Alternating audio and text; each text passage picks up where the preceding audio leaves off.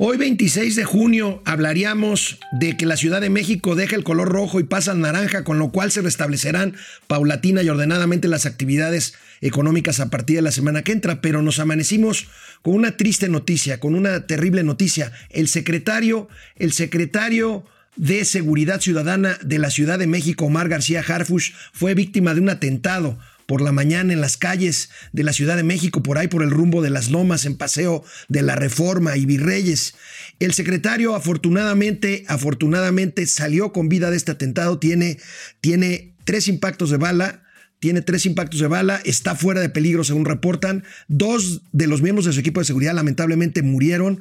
Una señora que pasaba por el lugar lamentablemente también falleció. Él está fuera de peligro. Y bueno, lamentamos mucho, lamentamos mucho esta triste noticia y le deseamos al secretario de Seguridad Pública, al jefe de la policía de la Ciudad de México, pues una pronta, una pronta recuperación. El día de hoy es viernes y los mercados lo saben.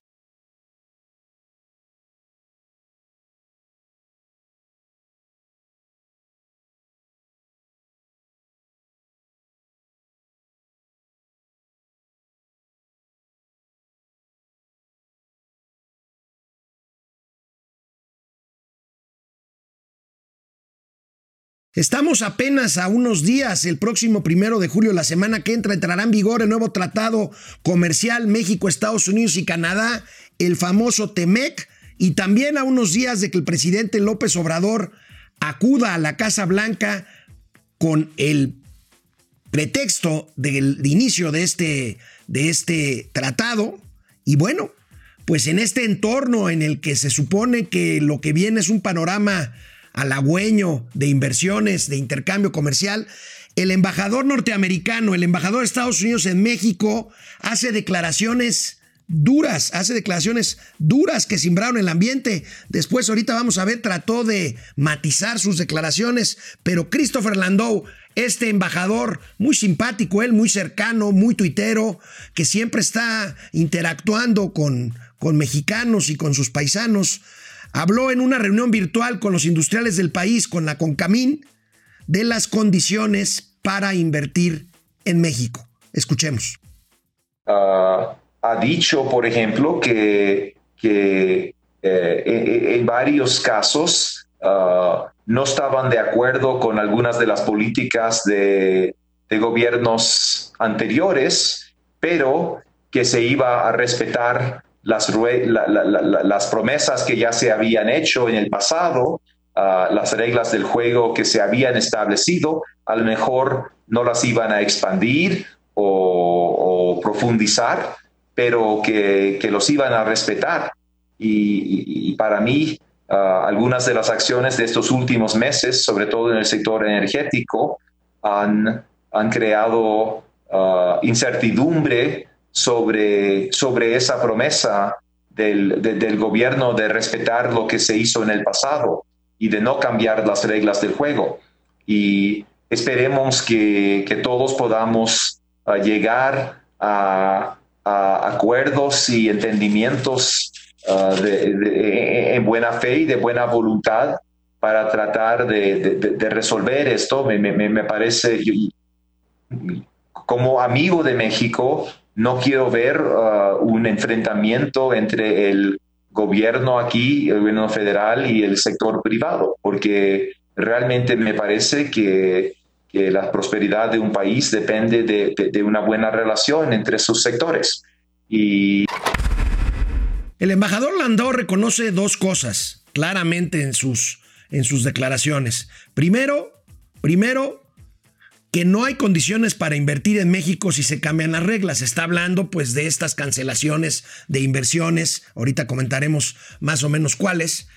Y dos, que no le gusta tampoco el enfrentamiento que se ve entre el sector privado mexicano al que se estaba refiriendo en, este, en esta reunión virtual, a la CONCAMIN, con el gobierno, el gobierno de López Obrador. Por supuesto, imagínense todo lo que desencadenó estas declaraciones, insisto, en vísperas de que inicie el TEMEC y en vísperas de la visita de López Obrador a la Casa Blanca, y el embajador pues quiso quiso matizar sus declaraciones con un par de tweets que envió un poquito más tarde el día de ayer. De, ayer. Ahí, ahí lo tenemos. Se está reportando que yo comenté en la Concamín que no es momento oportuno para invertir en México. Esto no lo dije. Híjole, ya lo escucharon. La verdad es que sí lo dijo. Lo que dije es que los inversionistas buscan la certidumbre y que no hay nada peor que cambiar las reglas del juego. Pues ahí está, tan claro, él mismo, él mismo lo reconoce con la entrada en vigor del TEMEC y aquí habla del, de, de, pues de la coyuntura que yo les estoy diciendo, de lo delicado de estas declaraciones, tenemos una oportunidad para atraer inversión y cadenas de suministro a los tres países de Norteamérica. Ojalá aprovechemos esta oportunidad de fomentar el crecimiento económico y la prosperidad de nuestra nación. Bueno, pues el, el secretario, el, no es la primera vez que desmiente el, el embajador bueno, tendrá que irse habituando a. En general, no es nada más la prensa de México, hombre. Este, ahí están sus declaraciones. A lo mejor no dijo textualmente como cabecean una nota, pero básicamente dijo: No les puedo decir que es un buen momento para invertir en México pues se refiere, se refiere a los cambios estos que ha habido, se refiere a la planta de Constellation Brands, esa planta cervecera que fue cancelada ya eh, con gran avance de construcción en Mexicali, Baja California, se refiere a los gasoductos que pues se pusieron en litigio ya terminados y ya a punto de echarse a andar, sobre todo el gasoducto de eh, Texas a Tuxpan, Veracruz. Y se refiere a otros ejemplos, la planta eléctrica de Tuxpan que se canceló hace unos días, eh, que sería una inversión de Iberdrola. Bueno, ayer, ayer les dábamos a conocer también la carta de estos productores de hidrocarburos y de petroquímica al presidente Trump preocupados por este tipo de acciones, por este tipo de acciones del gobierno mexicano que se ven aderezadas que se ven aderezadas por el discurso del presidente de la República que insiste que insiste que las cosas han cambiado, que insiste en el monopolio energético de Pemex y la CFE, insiste en echar para atrás la reforma energética, es cuidadoso con las inversiones que según él ya eh, se tienen que cuidar porque hay contratos de por medio, pero por otro lado hay estas cancelaciones. Ahorita regresando del corte, pues vamos a regresar con estas declaraciones que aún ayer, después de lo que les estoy contando, el presidente de la República dijo de que México no es, no es tierra de conquistas. Híjole, híjole, ese discurso, ese discurso que ya pasó de moda, ese discurso de los 60, de los años 70, en que las economías eran cerradas y pues entonces cada quien se rascaba con sus propias uñas, ahora estamos hablando de una economía mundial inter, inter, interenlazada este, en una economía global en donde México no puede ser la excepción. Pero bueno, regresamos con estas declaraciones después de una pausa. Canal 76 de Easy, 4 de la tarde de lunes a viernes en Spotify, YouTube y Facebook. Momento financiero. Quizá el embajador cuando hizo estas declaraciones, bueno, yo no sé si supo que la reunión era privada o pública, pero bueno, cuando te conectas al Zoom y hay más de dos, olvídate si es privada. O sea, la verdad es que quizá el embajador se refería a además de las cancelaciones de inversiones de las que hemos hablado, a esta declaración que temprano hizo el presidente de la República, Andrés Manuel López Obrador. Pero ya, basta.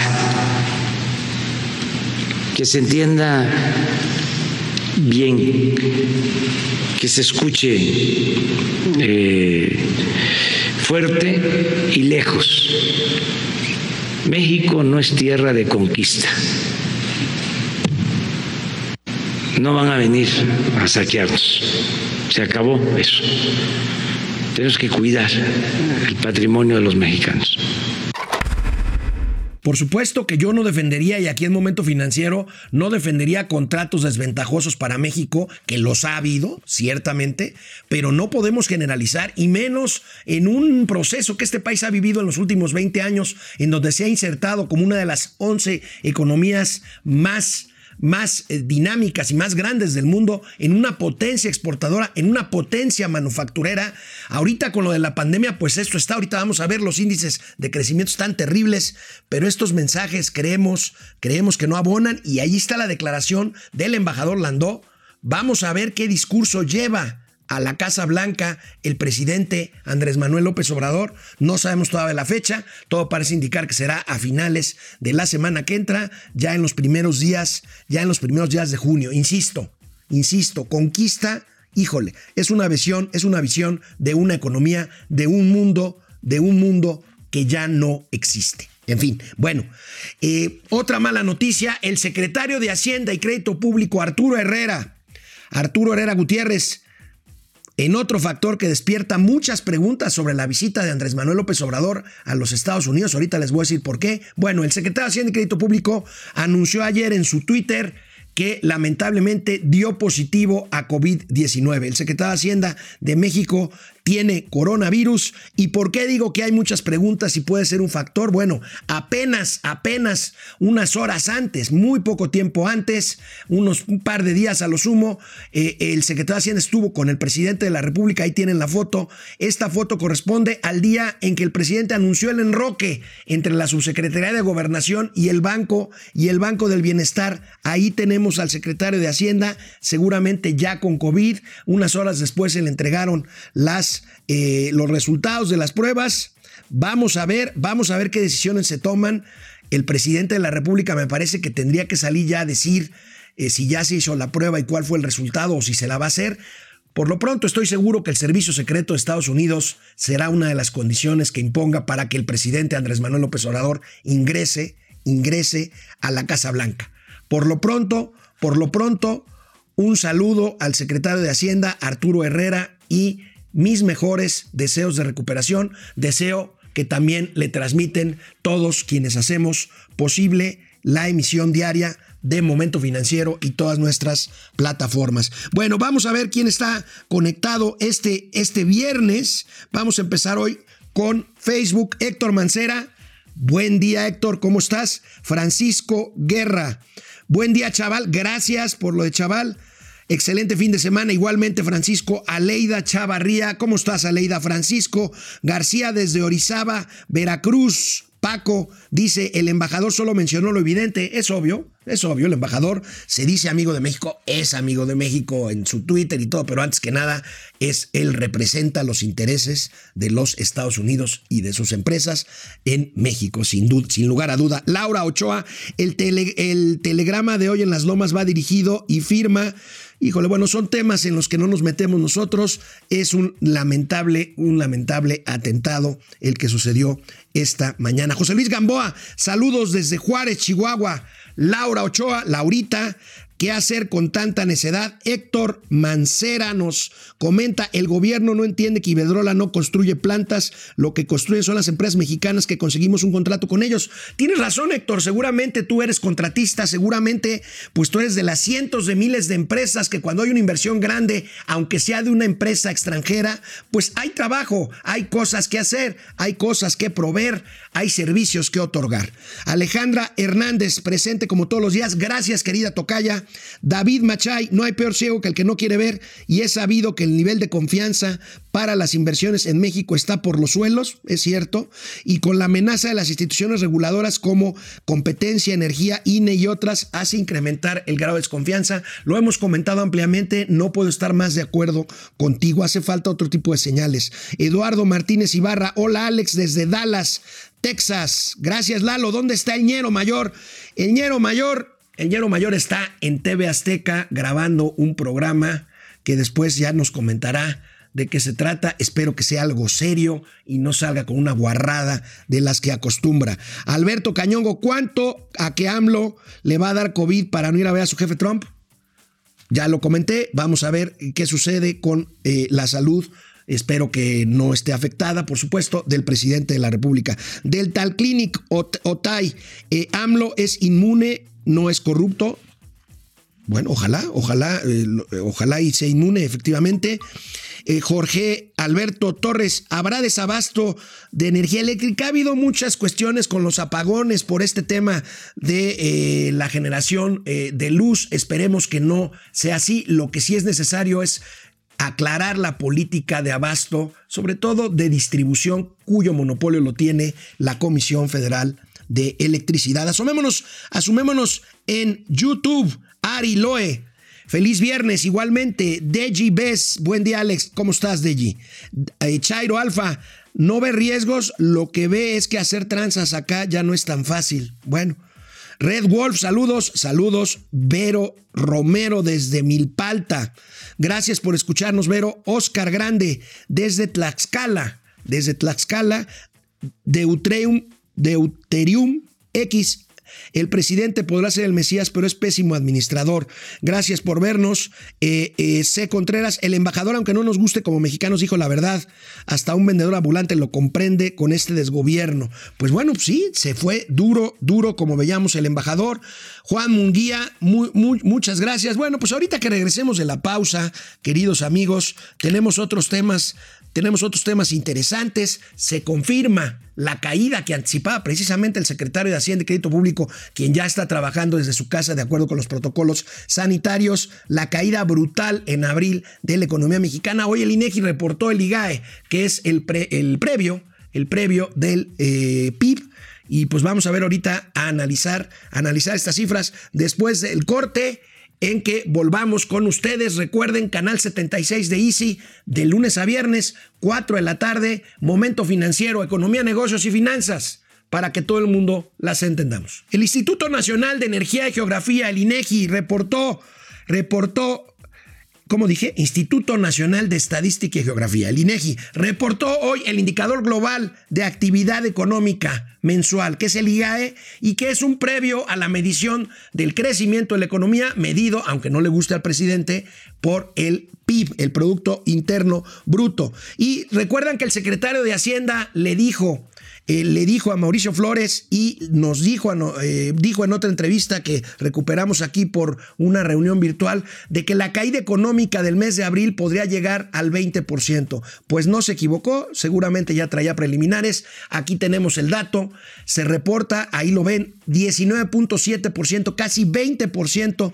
que se anticipó de caída de la economía mexicana en abril. Aquí ya se ve directamente el impacto del confinamiento provocado por la pandemia de coronavirus. De aquí para atrás es otra cosa. De aquí para atrás la recesión que veníamos atrasando es otros factores, en la cancelación del aeropuerto, las decisiones que se tomaron, pero a partir de abril ya se ve, ya se ve en forma muy, muy marcada. Si podemos regresar a la tabla, por favor, este, este decrecimiento, actividades primarias, que es la pues, producción agropecuaria, ganadera, en fin, no se cayó, creció poquito, pero no se cayó, pero vean nada más casi 30% la caída en actividades secundarias, que es básicamente la actividad industrial cuyos índices hemos venido, hemos venido reportando aquí puntualmente y hemos venido diciendo que sin inversión fija bruta y sin actividad industrial, pues simplemente esto no jala. Las actividades terciarias, que es comercio, venta de servicios, y distribución de servicios, pues bueno, 16% de caída.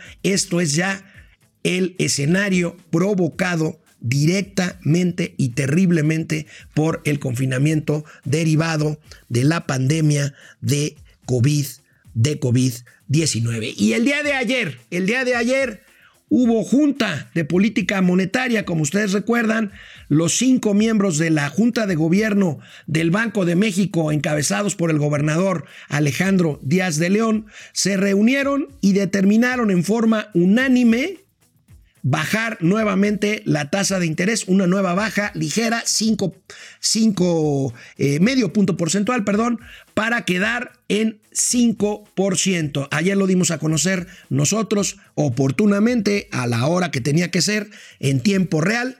Esta noticia, 5%. Recuerden ustedes, recuerden ustedes que venimos que venimos de una tasa de 8,5% hace apenas algunos meses. Decía Mauricio Flores que todavía, y tiene razón, hay margen para bajarlas más. Esta es una forma de tratar de incentivar, sin descuidar, por supuesto, la inflación, que también ayer veíamos que está más o menos bajo control, pues todavía existe un margen para bajar la tasa de interés, que no es otra cosa que abaratar el costo del dinero y con ello tratar de empujar un poco o un mucho la economía. El Banco de México está haciendo su parte en política monetaria.